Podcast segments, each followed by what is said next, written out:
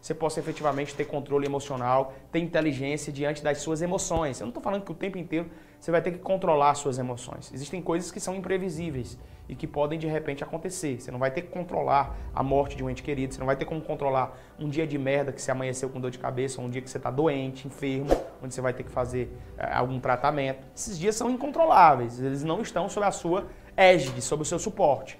Agora, se eu mantiver controle emocional, sabendo ressignificar eventos, sabendo entrar e sair de qualquer estado emocional, a minha vida definitivamente muda. Você já sabe. Toda vida que você tiver entrando em uma rota, prosseguindo numa rota, é possível que existam momentos que você naturalmente vai sair dessa rota. Isso é normal, acontece com qualquer pessoa. Existem pessoas que estão estudando para concurso erreamente e de repente, pá, chega uma reprovação e a pessoa para de estudar. Isso é normal. Se eu não conseguir obter resultado positivo em algo que eu me entreguei, simples, eu adquiro mais conhecimento e, consequentemente, eu vou voltar de novo para a rota. Então, se você está numa rota, está numa caminhada e de repente aconteceu alguma tribulação, algum acontecimento que marcou a sua vida e que te fez sair da rota, simples, adquira conhecimento e naturalmente você vai voltar outra vez para essa rota, você vai voltar outra vez para esse caminho. Existirão dias que vão te quebrar. Eu não sei por que vocês não entendem isso. Nem todo dia é igual, pessoal. Então calma sossegue esse coração. É normal que esse dia de merda que está acontecendo hoje, por exemplo, para você, aconteça. Ele faz parte para que lá na frente se agradeça a Deus por conta de que ele aconteceu. Vamos lá. Seis técnicas infalíveis que te darão controle emocional na sua preparação para concurso. A primeira, acesse um estado emocional e descubra o que é que ele faz contigo.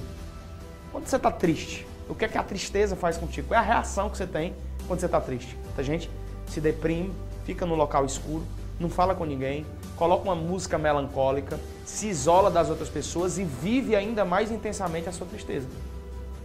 E tem pessoas que, quando estão tristes, decidem correr, decidem conversar com as outras pessoas, decidem, sei lá, comer uma pizza para comemorar alguma coisa que aconteceu há duas semanas e não naquele dia, decidem, sei lá, ficar conversando com alguém que traz ânimo para a vida delas conversar com essa pessoa, que essa pessoa aumenta, melhora a minha vibe. Deixa eu ficar rindo aqui de uma piada. Vou colocar aqui, eu já estudei muito, vou colocar aqui a, a uma piadaria, aqui, um show de humor para eu poder, uh, um stand-up comedy para eu poder ficar feliz. Ela encontra o quê? Recursos para sair dos estados emocionais que dificultam a vida delas. Pessoas estratégicas. Eu estou falando de puramente estratégia. Pessoas que conseguem fazer isso, elas têm habilidades sobre as suas emoções.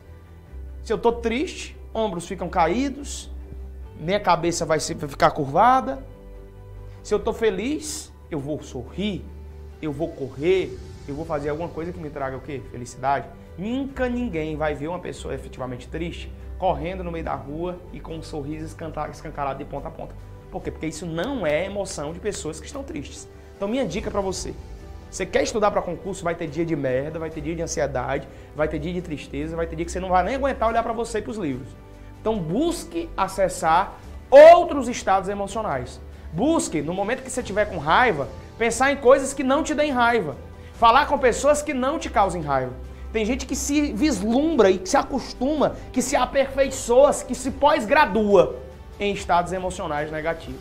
Saiba entrar e sair de qualquer estado emocional e veja definitivamente a sua vida mudar. Esse é um convite que eu faço para você. Saiba entrar e sair de qualquer estado emocional.